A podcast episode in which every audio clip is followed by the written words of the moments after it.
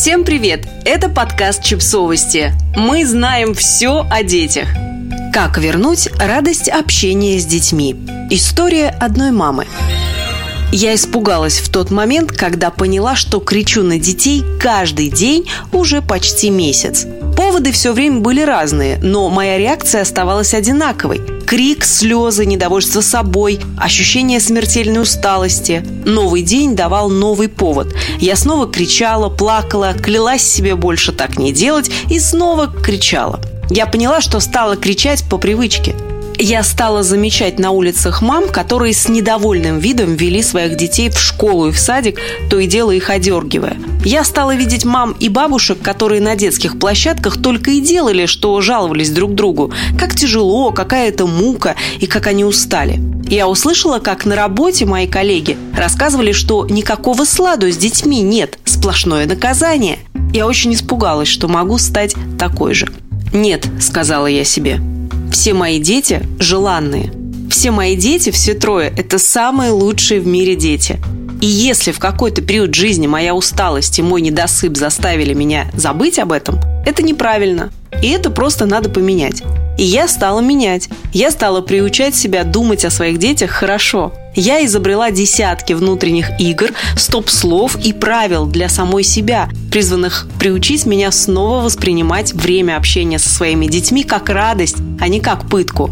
Способы эти далеко не всегда были гуманны по отношению ко мне, но они сработали. С помощью них я сумела отучить себя все время быть недовольной, уставшей и задерганной, когда я с детьми.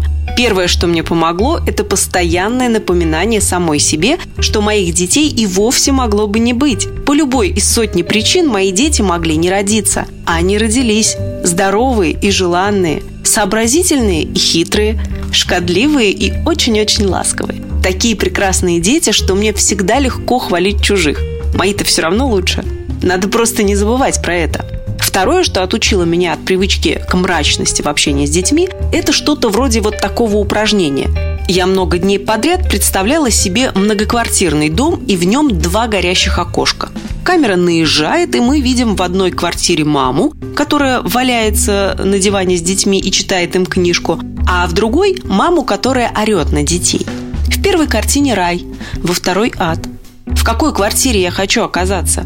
Там, где диван, книжка, смех и горячая ножка прижимается к моей спине? Или в той, где затравленные детские глаза, поднятые плечи и ожидание удара? Если ответ однозначен, веди себя соответственно, говорила я себе. Не ори, не унижай их, не самоутверждайся за счет них, не злоупотребляй своей материнской властью. Ведь ты безнаказана. Они же не могут тебе ответить. Поэтому не становись чудовищем. Выделяй главное – Помни про эти две картинки.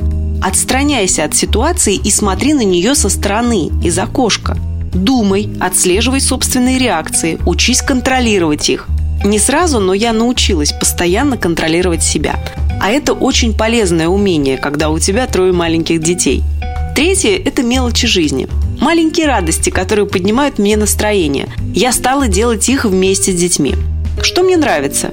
Ездить на велосипеде, обедать в кафе, ходить в кино, покупать ерунду в магазине, рисовать, слушать радио джаз в машине, собирать камушки, перебирать украшения и так далее. И я просто стала делать это все с детьми. И это все очень, очень, очень сильно улучшило наши отношения. Вот правда.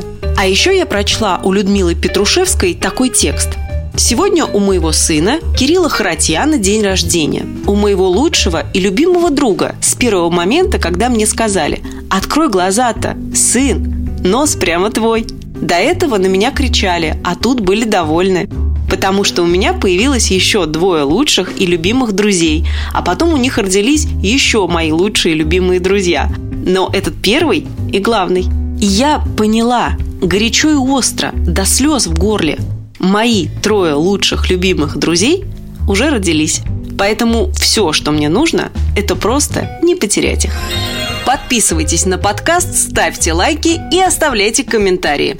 Ссылки на источники в описании к подкасту. До встречи!